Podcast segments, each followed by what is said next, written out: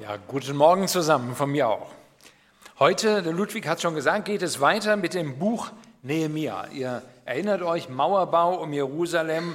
Das letzte Mal, als wir darüber nachgedacht haben, endlich war die Mauer fertig, Tore eingehängt, alle Lücken waren geschlossen, Torhüter eingesetzt, Sänger, Leviten, Priester in ihren Dienst berufen. Der wahre Gottesdienst konnte wieder aufgenommen werden und das Leben im Volk Gottes pulsierte wieder.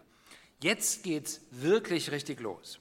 Und ich hatte schon erwähnt, im Grunde genommen ist das Buch Nehemiah zweigeteilt. Die, erste Hälfte Aufrichten der Mauer, zweite Hälfte Aufrichten wahren Gottesdienstes. Und heute sehen wir im Zentrum des Gottesdienstes das Wort Gottes selbst, das Wiederentdecken des Wortes Gottes. Worte sind so extrem wichtig. Worte in unserem Leben machen einfach ganz, ganz viel aus. Wir wissen das alle, oder es ist ein Unterschied, ob wir die Worte hören, ich liebe dich, das schaffst du schon, oder du bist nichts. Es ist ein Unterschied, ob jemand erwünscht und ersehnt oder gewollt ist oder als lebensunwertes Leben deklariert wird. Es ist ein Unterschied, ob Tausende auf der Erdogan-Demo in Köln Allah Akbar rufen, Gott ist groß, arabisch, oder ob vielleicht tausende deutsche Christen in Istanbul und Ankara Jesus Herr in keinem anderen Namen ist das Heil rufen würden. Es macht einen Unterschied. Alles macht einen großen Unterschied. Doch wenn Gottes Wort zu uns redet, wenn Gott zu uns redet, sein Wort unsere Seele neu berührt, wenn er etwas anklingt, das ganz lange verschüttet war, wenn du das Empfinden hast, hier, hier ist liebevolle Wahrheit, hier ist Kümmern, hier ist Gerechtigkeit, hier berührt die Quelle des Lebens selber mein Leben und ich höre Trost und Verständnis und Ermutigung und Weisheit und neue Richtung und ich weiß, ich bin, bin angenommen. Und du hast die innere Gewissheit, das passt jetzt. Das, was, das ist das, was ich so lange gesucht und jetzt gefunden habe, aber ich hatte es verloren. Wenn das so ist, wenn, dann wird das wahr. Aus deinem Mund höre ich das schönste Liebeslied. Erinnert ihr euch an Jesus? Er fragt seine Jünger, wollt ihr auch weggehen? Und Petrus antwortet, du, du hast Worte ewigen Lebens. Wohin sollten wir gehen? Ja, wir sind so angelegt, dass das Wort Gottes zu uns redet und wir zurückreden können zu diesem Wort, das Person ist, die Person Jesu Christi. Und wenn das geschieht, wenn das geschieht, wenn das Wort Gottes uns neu berührt, dann ist es wie das Finden eines langen verschütteten Schatzes, wie das in den Arm genommen werden des Partners, deine Frau oder dein Mann nach vergebenem Ehebruch, dann ist das wie ein Kind, das Schutz und Trost findet in dem Schoß der Mutter, wenn ein gefährlicher Hund angegriffen hat, dann ist es wie die Worte der britischen Soldaten in Bergen-Belsen, ihr seid frei. Gottes Wort ist so wichtig und nichts wird mehr angegriffen in unserer Welt als dieses Wort. Wir treffen uns in Jerusalem. Das waren die Worte des jüdisch-sowjetischen Dissidenten Anatoli Scharansky, als er 1974 seine Frau auf Wiedersehen winkte als sie nach Israel ausreiste, aber daraus wurde nichts. Er wurde verhaftet, interniert, Gulag, zwölf Jahre lang. Und er wusste noch nicht mal, ob er jemals seine Frau wiedersehen würde. Ihm wurden alle persönlichen Gegenstände genommen. Das Einzige, was er retten konnte, war eine kleine Miniaturausgabe der Psalmen. Einmal nahm er 130 Tage Einzelhaft in einem dunklen Loch in Kauf, nur weil er sich nicht um, von diesem Buch trennen wollte. Und 1986, manche können sich vielleicht noch erinnern, wurde ihm die Freiheit angeboten. Die Welt konnte zuschauen auf dem Bildschirm, wie er an den Wächtern des Lagers vorüberschritt und um nach Israel auszureisen. Was wir nicht auf dem Bildschirm sehen konnten, war, dass dort sogar noch die Wachen bei dem Versuch, als er weggehen wollte, ihm versuchen wollten, dieses Buch zu entreißen. Und er warf sich auf den Boden mit dem, mit dem Gesicht in den Schnee und weigerte sich auch nur einen einzigen Schritt weiter zu gehen, wenn er die Psalmen nicht mitnehmen dürfte. Psalmen, die ihn zwölf Jahre lang am Leben gehalten haben. Die Frage ist, wie schätzt du deine Bibel? Wie schätzt du Gottes Wort? Immer wieder beschämt mich die Aussage von David, Ludwig hat gerade Psalm 119 zitiert, wo David sagt, ich freue mich über dein Wort wie einer, der große Beute macht. Wie weit entfernt bin ich davon? Das Bild, das David uns hier malt, ist Kampf, Dreck, das ist säuerlicher Geruch von, von Blut, Erschöpfung, der Feind geschlagen, doch dann Beute. Die Kämpfer liegen sich lachend in den Armen. Das ist das Bild hier. Da sagt David, so ist dein Wort für mich. Ich freue mich über dein Wort wie einer, der große Beute macht. Wenn du die Chance hast, ein spannendes Buch zu lesen, Fernsehen zu schauen oder über Gottes Wort nachzudenken, was würdest du tun? Heute geht es um das Wort Gottes, das Wiederentdecken des Wortes Gottes im Aufrichten von wahrem Gottesdienst. Das Volk Gottes war und ist ein Volk des Buches. Die Schrift hatte das Volk Israel gemacht und der Gemeinde heute tut es gut, wenn wir dem Beispiel folgen. Wenn Gottes Wort, wenn Gottes Volk sich davon entfernt, Gottes Wort zu lieben und zu lesen und zu gehorchen, dann entfernt sich das Volk Gottes von dem Weg des Segens. Völlig egal, ob das das alte Volk Gottes Israel war oder die Gemeinde. Da können wir noch so beeindruckende Aktionen durchführen.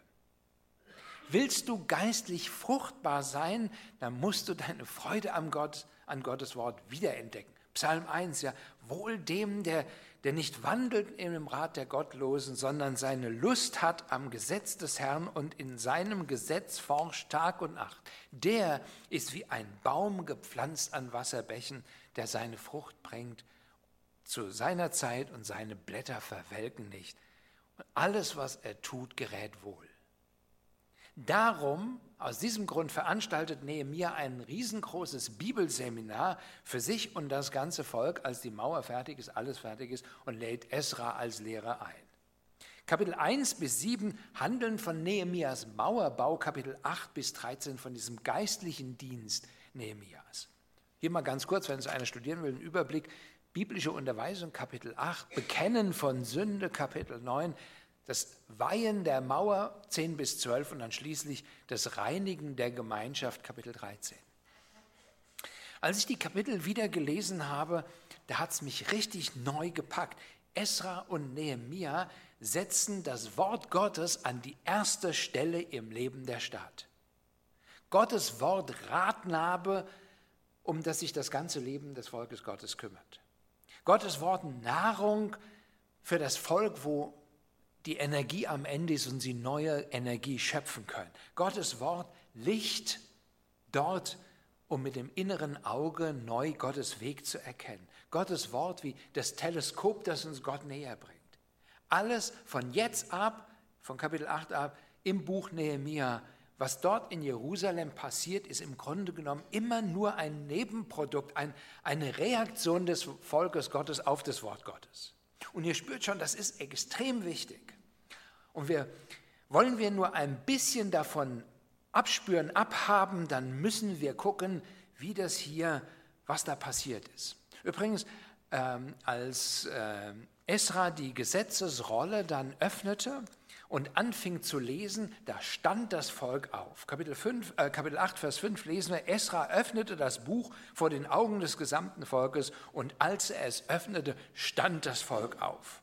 Damit wir heute ein bisschen die Atmosphäre mitspüren können, ich habe Theo gefragt, dass er nach vorne kommt, liest uns das achte Kapitel vor, es sind nur 18 Verse, lasst uns dazu aufstehen, einfach um das Wort Gottes zu hören.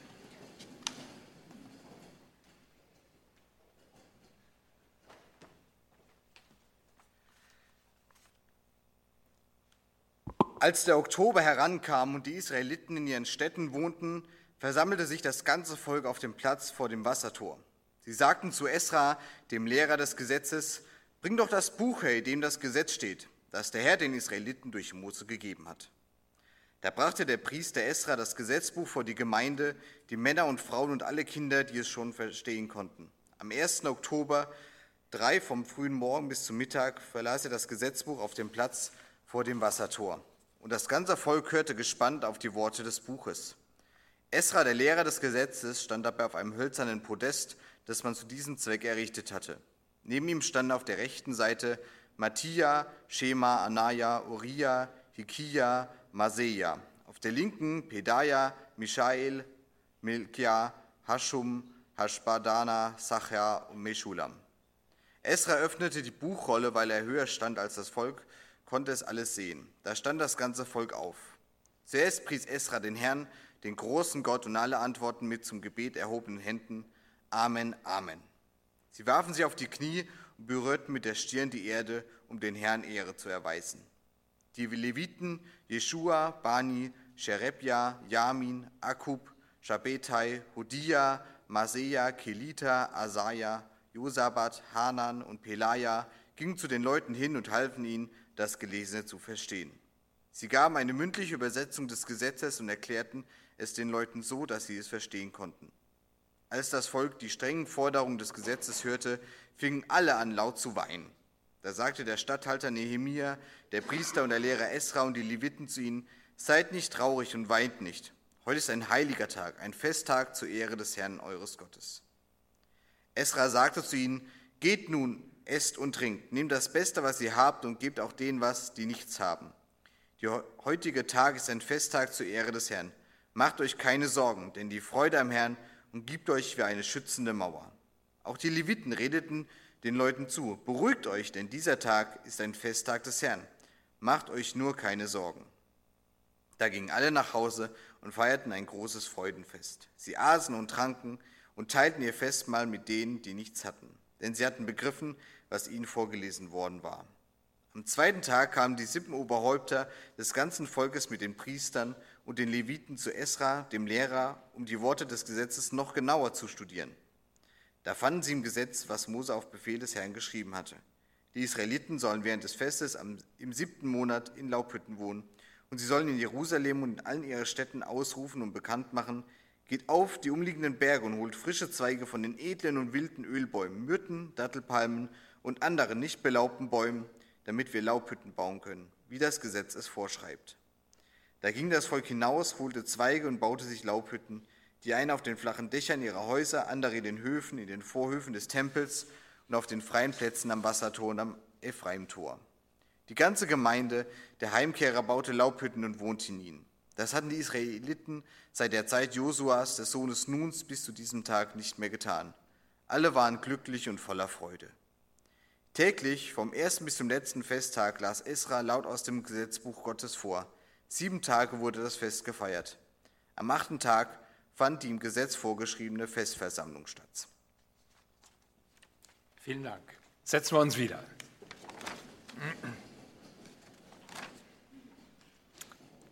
Toll, oder? Die Bedeutung des Wortes Gottes, die Wiederentdeckung der Verheißung Gottes und das Vertrauen von Gott in Gottes unveränderliches Wesen. Das ist es, was uns heute beschäftigen wird. Und ich habe mir ein paar Dinge vorgenommen. Folgendes. Erstens untersuchen wir einmal, wie das Volk Gottes das Wort Gottes aufnahm. Auf was kommt es an? Ähm, wie, uns, wie sollen wir mit dem Wort Gottes eigentlich umgehen? Was können wir tun, um es besser zu verstehen? Das sind die ersten acht Verse. Zweitens, was ist eine angemessene Reaktion auf das Reden Gottes? Was will Gottes Wort eigentlich bewirken in unserem Leben? Und wir finden hier zwei Dinge, die Freude an Gott selbst, unser Schutz, und dann Gehorsam gegenüber Gottes Anweisung, damit auch wir ein richtig gotttransparentes Leben leben können. Okay, diese beiden Punkte nur und dann geht's los. Wie nahm das Volk Gottes das Wort Gottes auf? Als der Oktober herankam und die Israeliten in ihren Städten wohnten, versammelte sich das ganze Volk vor dem Platz, auf dem Platz vor dem Wassertor. Sie sagten Esra, dem Lehrer des Gesetzes, bring doch das Buch her, in dem das Gesetz steht, das der Herr den Israeliten durch Mose gegeben hat. Da brachte der Priester Esra das Gesetzbuch vor die Gemeinde, die Männer und Frauen und alle Kinder, die es schon verstehen konnten. Da versammelte sich das ganze Volk. Die Elberfelder Übersetzung sagt, da versammelte sich das Volk wie ein Mann. Und sie sagten Esra, bring das Buch des Gesetzes her. Die Initiative kam von ihnen. Sie waren wie ein Mann. Wie das ja? Wie, wie warum jetzt und nicht früher? Die Antwort ist, sie hatten alle zusammen gemeinsam an diesem einen Werk gearbeitet. Hier ist ein richtiger Synergieeffekt. Oder Nehemia selber war von Gottes Wort getroffen worden. Er hatte dem Rest des Volkes Gottes die Augen aufgetan, was für eine Schmach es für sie und auch das Volk Gottes bedeutet, wenn die Trennlinie um Jerusalem, das, was Gottes Volk ausmacht und was nicht, in Trümmern lag. Und sie hatten sich nun ihrerseits motivieren lassen, mit anzupacken. Gemeinsam im Werk Gottes zu stehen anderen Leuten Gott lieb zu machen, das schweißt zusammen und weckt größeren Hunger nach dem Wort Gottes. Das ist wichtig. Verpassen wir das nicht in all unserer Arbeit in der Gemeinde, in all unseren geistlichen Aktivitäten, im Grunde genommen in aller deiner Arbeit, da musst du dir drei Fragen stellen. Erstens, vergrößert das, was ich tue, meine Liebe zu Gott? Zweitens, vergrößert das, was ich tue, die Liebe der anderen zu Gott und drittens hilft es den Gläubigen und auch den noch nicht Gläubigen, Gott mehr zu lieben. Darum geht's. Wenn, das nicht, wenn wir das nicht wirklich positiv bejahen können, dann bejahen können, dann können unsere Aktivitäten noch so schön sein, noch so geistlich ausschauen, noch so heilig ausschauen, aber wir schlittern dabei glatt an der Priorität vorbei, die Jesus uns selbst gibt. Denn darum geht's, dass wir mit allem, was uns ausmacht, Gott lieben und unseren Nächsten wie uns selbst. Als das Volk gemeinsam dieses Ziel verfolgte, daran arbeitete, dem Abwenden der Schmach Gottes, als die Mauer stand, als die Leiter, die Torhüter, die Sänger, die Leviten, die Tempeldiener ihren Dienst wieder aufgenommen haben, da wuchs der Wunsch in dem Herzen der Leute selber, mehr von Gott wissen zu wollen. Die Lektion, die wir hier lernen können, ist ganz völlig einfach und simpel. Wenn du Gottes Prioritäten wirklich neu ernst nimmst, dann lehnst du es ab, dem Meister Durcheinanderbringer Satan zu erlauben, deinen Fokus alleine auf unterschiedliche Ansichten, theologische Ansichten zu konzentrieren. Warum? Weil du es dann vorziehst, dich so intensiv mit dem Wort Gottes zu beschäftigen, um herauszufinden, wie du ihm gefallen kannst dass für Streitereien einfach keine Zeit mehr bleibt. Heißt, erkenne, wenn du die Bibel liest, erkenne, was du erkennen kannst und dann setze um, was du erkannt hast. Das reicht. Und entdeckst du bei dir selber eine Kluft zwischen deinem Wissen und deinem Tun, halt einfach demütig den Mund. Jesus sagt den Jüngern, ihr habt nicht mich erwählt, ich habe euch erwählt, damit ihr hingeht und Frucht bringt und eure Frucht bleibe. Und ich kann nicht sagen, die wichtigste Frucht ist die Frucht, die der Heilige Geist in Charakterveränderung in unserem Leben bewirkt. Liebe, Freude, Friede, Geduld, Freundlichkeit, Gütigkeit, Glaube, Sanftmut, Selbstbeherrschung. Konzentriere dich darauf, für den Rest sorgt Gott. Interessant, oder wie ein Mann versammelte sich das Volk, um Gottes Wort zu hören. Und dann werden nochmal alle aufgezählt. Männer, Frauen und alle, die Verständnis hatten, zuzuhören. Das war ein langer Gottesdienst. Ich weiß nicht, ob er zugehört hat, als der Theos gelesen hat. Vom frühen Morgen bis zum Mittag verlas Esra das Gesetzbuch auf dem Platz vor dem Wassertor und das ganze Volk hörte gespannt auf die Worte des, des Buches. Das waren mindestens fünf bis sechs Stunden. Da war keiner so mit so einem lockeren Spruch, oh, du kannst über alles predigen, nur nicht über 15 Minuten. Hier waren sie gemeinsam wie ein Mann, konzentriert, aufmerksam, ehrfürchtig. Und Esra öffnete das Buch und als er das Buch öffnete, stand das Volk auf. Wie steht es mit deiner Liebe zum Wort Gottes? In seinem Buch The Wonder of the Word of God erzählt Robert Sumner von einem Mann, der in Kansas City hatte einen Unfall gehabt, wurde bei einer Explosion schwer verletzt und der Unfall hatte wirklich fürchterliche Folgen. Sein Gesicht total verunstaltet, er wurde blind, beide Arme verloren. Kurze Zeit vorher hatte dieser Mann sich bekehrt. Und seine größte Enttäuschung, die lag darin, dass er nicht mehr die Bibel lesen konnte. Und schließlich hörte er von einer Frau in England, die gelernt hatte, mit ihren Lippen Blindenschrift zu lesen. Und er ließ sich einige Bücher bekommen, Ihr kennt die Brailleschrift, oder? Mit so kleinen Erhöhungen. Er ließ sich einige Bücher kommen, probierte das, aber die Explosion hatte die Nervenenden in seinen Lippen auch so geschädigt, er konnte einfach keinen Unterschied spüren. Es klappte nicht. Er probierte es wieder und wieder. Und aus Versehen dabei berührte er eine dieser kleinen Huppel mit der Zunge und siehe da, er konnte einen Unterschied spüren. Und er sagte, ich kann lernen, mit meiner Zunge die Bibel zu lesen. Und als Robert Sumner dieses Buch schrieb, The Wonder of the Word of God, da hatte dieser Mann bereits viermal die Bibel mit seiner Zunge durchgelesen. Boah, ich fürchte mich, vielleicht ist der eine oder andere heute Morgen hier, der hat noch nicht mit seinen gesunden Augen die Bibel einmal durchgelesen. Liebe zum Wort Gottes. Und es ist interessant, hier war Esra nicht alleine, der das Wort Gottes las. Vers 4, da waren 13 Männer werden da erwähnt, rechts und links neben ihm. Matitja, Shema, Alanya, Uriah, Hilkia und so weiter. Sechs zur rechten, sieben zur linken. Und wenn der Heilige Geist uns schon diese Namen hier erwähnt, dann sind sie wahrscheinlich wichtig. Ich habe das extra mal nachgelesen, was die Namen bedeuten. Da steckt eine richtig geladene Erfahrung von Menschen mit Gott dahinter. Hier wurde Gottes Wort eingerahmt in Erfahrungen wie Gabe, Gott, Gabe des Herrn. Matthias ist es, ja. Der Herr hat erhört. Der Herr ist mein Licht. Erbteil des Herrn. Der Herr hat befreit. Der Herr ist mein König und so weiter.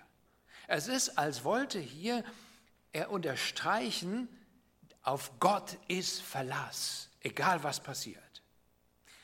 Lesen wir kurz weiter in Vers 6. Zuerst pries Esra den Herrn, den großen Gott, und alle antworteten zum Gebet mit erhobenen Händen, Amen, Amen. Und sie warfen sich auf die Knie und berührten mit der Stirn die Erde, um dem Herrn die Ehre zu erweisen.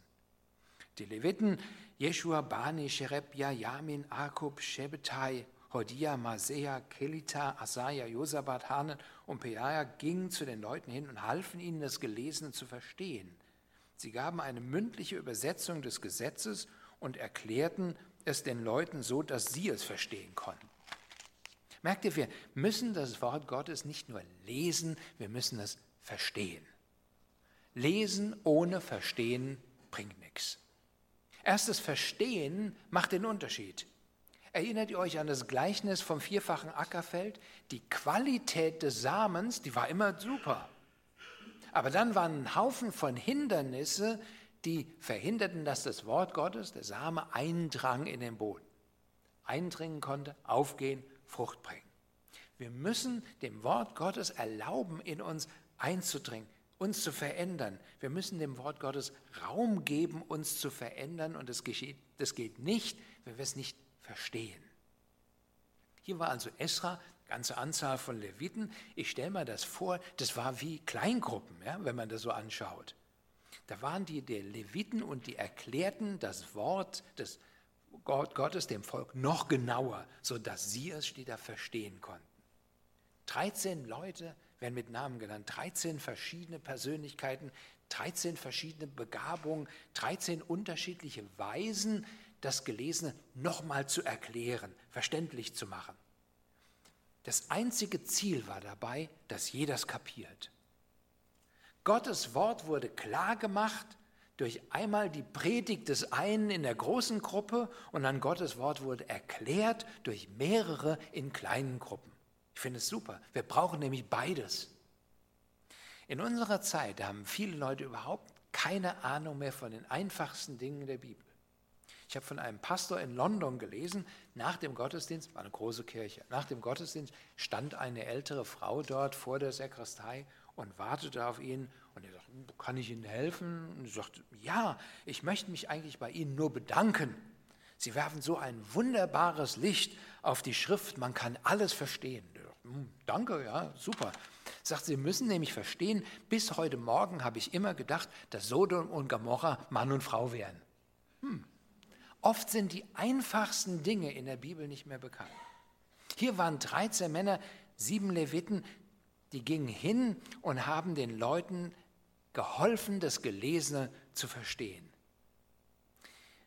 Was war das Ergebnis, als das Wort Gottes ins Zentrum gerückt wurde? Das Ergebnis finden wir hier Anbetung. Zuerst pries Esra den Herrn, den großen Gott, und alle antworteten mit Gebet und erhobenen Händen, Amen, Amen. Ist nicht so schlimm, wenn man die Hände mal hebt, ja? Und sie warfen sich auf die Knie und berührten mit ihrer Stirn den, die Erde, um den Herrn Ehre zu erweisen. Das ist toll, oder? Hier finden wir insgesamt Freude und Ehrfurcht verbunden. Wahre Anbetung hat beide Elemente. Als das Volk die strengen Forderungen des Gesetzes hörte, fingen alle laut an zu weinen und der Statthalter sagte, seid nicht traurig, weint nicht, heute ist ein heiliger Tag, ein Festtag zur Ehre eures Herrn, eures Gottes. Warum? Wo das Wort Gottes uns trifft und Sünde aufdeckt, da führt es zu Buße, ja, aber gleichzeitig lenkt es unseren Blick auch auf Gott und motiviert uns zur Freude. Oh, ich finde das super. Hier ist ein Tipp für dich für ein richtig gesundes Leben. Lass die Freude über der Größe der Vergebung Gottes immer größer sein als die Traurigkeit über deine eigene Sünde und dein Versagen. Wisst ihr, es ist genauso falsch, trauernd durch die Gegend zu rennen, wenn dir Gott bereits vergeben hat, wie es falsch ist, ganz fröhlich und heiter durch die Gegend zu rennen, wenn Sünde dich niedergeworfen hat. Der, dem Sünde gar nichts ausmacht, der hat im Grunde genommen keinen Grund zur Fröhlichkeit. Und ein Kind Gottes, das Vergebung empfangen hat, hat keinen Grund zur Trauer. Das Geheimnis christlicher Freude liegt darin, zu glauben, was Gott in seinem Wort gesagt hat und dann entsprechend zu handeln. Jetzt ist Zeit zu feiern, keine Zeit zum Trauern. Die Freude am Herrn, sagt er, ist eure Stärke. Haben wir das richtig verstanden? Freude mündet in Stärke. Freude mündet in Geborgenheit und Schutz. Die Freude am Herrn umgibt euch wie eine schützende Mauer, sagt er hier. Und es ist nicht irgendeine Freude, es ist die Freude am Herrn. Die Freude am lebendigen Gott selbst, das, den hier das Volk neu entdeckt hat. Du fragst dich vielleicht, wo kriege ich Kraft, die Fehler und das Versagen meiner Vergangenheit wirklich zu überwinden? Woher kriege ich Kraft? Esras und auch Nehemias Antwort ist völlig simpel. Die Freude am Herrn ist eure Stärke. Ich kenne Christen, die sind so überwältigt von ihrem Versagen und ihrer Sündhaftigkeit, dass sie schier aufgeben wollen. Du fragst, betest du noch und sagen, nee, warum? Ja, ich, ich werde sowieso keinen Sieg haben. Und sind einfach nur erschüttert über die Schlechtigkeit, die sie einfach in ihren Herzen in, in, ihren Herzen in stillen Momenten entdecken können. Ich kann dir sagen, wie wir voreinander erschrecken würden, sehen wir nun mal in diesem Moment, wie der andere tatsächlich wirklich ist. Wie wäre es, wenn jeder wüsste jetzt in diesem Augenblick, was deine inneren Motive und deine Gedanken und deine Verlange und deine Sehnsüchte und Empfinden sind, die du dem anderen gegenüber hegst? Wie wäre das? Oh, es gibt Momente, da erschautere ich regelrecht vor den Gedanken, die ich fähig bin zu denken in meinem Herzen. Wie kann ich damit umgehen? Wo finde ich Trost? Wo finde ich eine Antwort? Und die Antwort ist hier ganz schlicht und einfach. Diese Sachen, die mögen mit Sicherheit dich erschrecken, doch sie erschrecken Gott nicht. Er wusste bereits davon, bevor er dich errettete aus lauter Güte. Dich mag deine Sündhaftigkeit erschrecken, ihn überrascht sie nicht. Und er hat Wege und Möglichkeiten, damit umzugehen. Geht nun, esst und trinkt, nehmt das Beste, was ihr habt, gebt den anderen etwas, die nichts haben. Der heutige Tag ist ein Festtag zur Ehre des Herrn. Macht euch keine Sorgen, denn die Freude am Herrn umgibt euch wie eine schützende Mauer. Was ist das für eine Freude? Was ist die Freude am Herrn? Hier ein paar kurze Komponenten dazu. Erstens mal, die Freude am Herrn gründet auf Vergebung.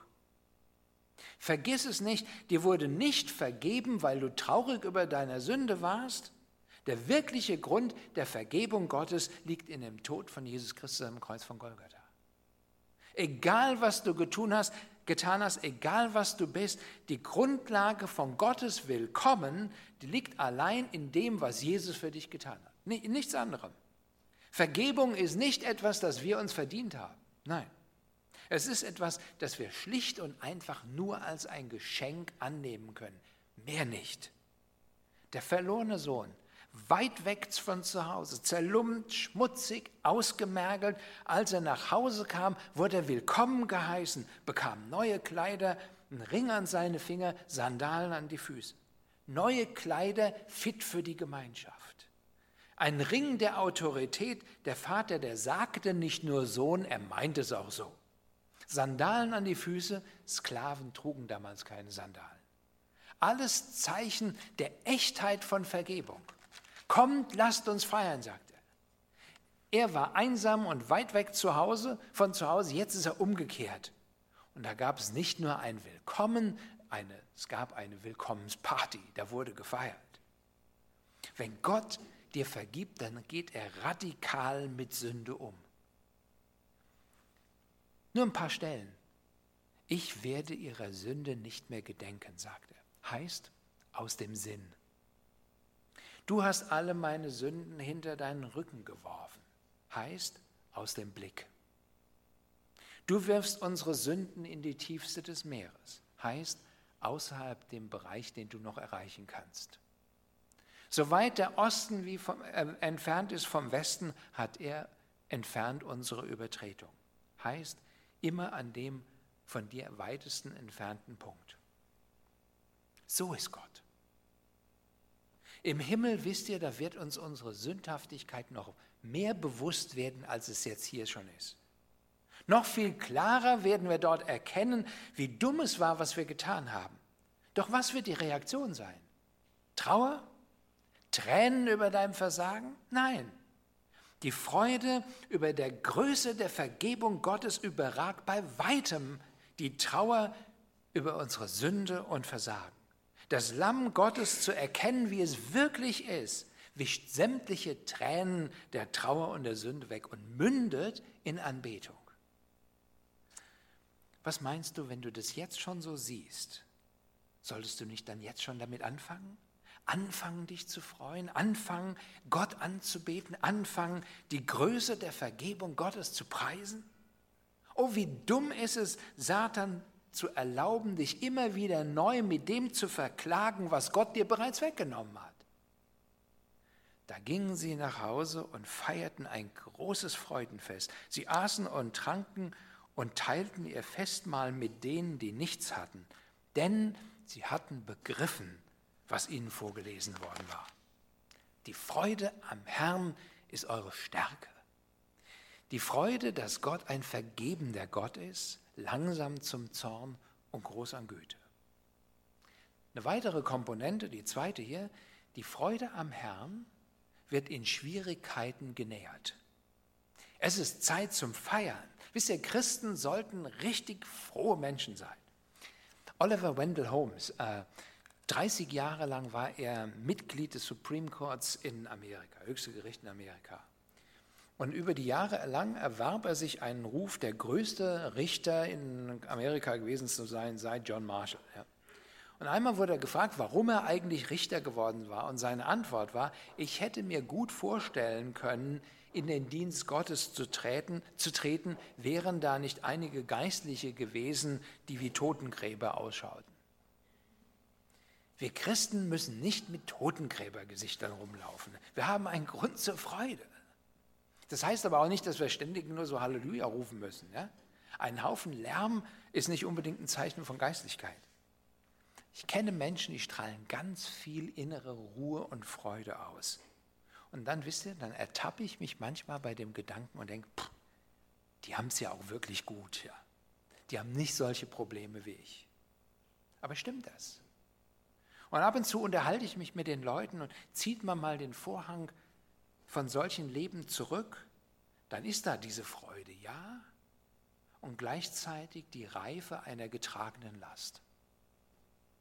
Bei solchen Menschen wirkt die Last, die Gott in ihrem Leben zugelassen hat, wie Gewichte, die die Trauben pressen, damit am Ende Wein rauskommt.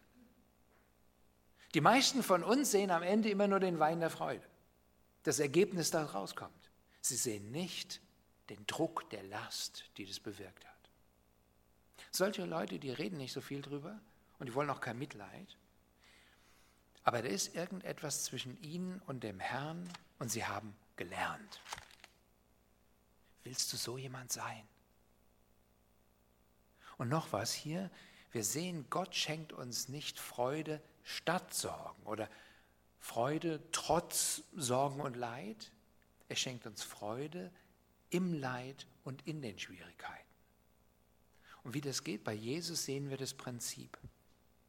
Keiner hatte eine größere Last als er. Und prophetisch sagt Jesaja, er war verachtet, verlassen vor Menschen, ein Mann mit Schmerzen, mit Krankheit vertraut, wie einer, vor dem man das Gesicht verbirgt, so verachtet war er. Und Jesus selber, was sagt er? Gleich wie mich der Vater geliebt hat, habe ich auch euch geliebt. Bleibt in meiner Liebe. Dies habe ich zu euch geredet, auf dass meine Freude in euch sei und eure Freude völlig werde. Freude am Herrn, Stärke.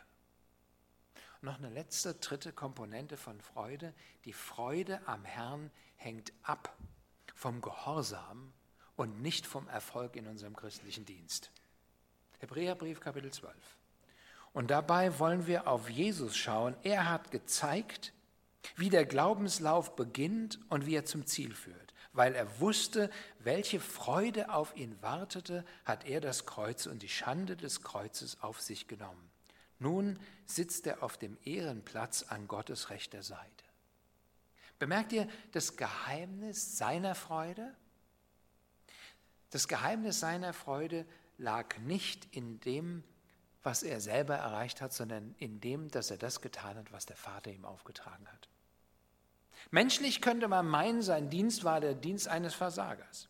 Am Ende hat er eine Handvoll Jünger, einer davon hat ihn verraten, sein Dienst wurde verachtet, er wurde missverstanden, aber er gab nicht auf. Er machte einfach weiter. Und er ging weiter schnurstracks bis zum Kreuz.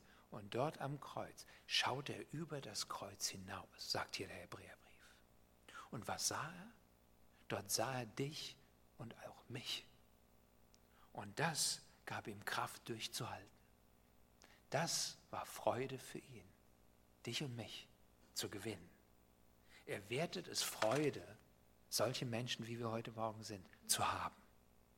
Überleg mal, wie groß deine Freude ist über die anderen, wenn du dich hier im Raum mal umschaust. Matthew Henry, der hat es ganz toll formuliert. Heilige Freude ist wie das Öl für die Räder des Gehorsams. Einem Gläubigen ohne Freude, da scheint der Wille Gottes wie eine Strafe zu sein, wie Einschränkung. Doch einem, der seine Freude am Herrn hat, für den wird Gehorsam zur Quelle von Erfüllung. Ich finde es gut. Jesus sagte, meine Speise ist es, eine Erfüllung, Befriedigung, ja, dass ich den Willen dessen tue, der mich gesandt hat und sein Werk vollbringe. Und dann, Ende von dem Kapitel, am zweiten Tag kamen die Sippenoberhäupter des ganzen Volkes mit den Priestern und den Leviten zu Esra, dem Lehrer, um die Worte des Gesetzes noch genauer zu studieren. Die kamen, das haben sie gemacht, und sie kehrten zurück zu Gottes Verheißung, sie hielten die Feste des Herrn, sie gaben Gott neuen Raum. Eifern wir ihnen nach, machen wir es auch so. Wort Gottes im Mittelpunkt, die Freude am Herrn ist unsere Stärke. Das war's. Ich kann die Uhr gar nicht sehen. Amen. Ich höre auf. Lasst uns aufstehen und zusammen beten.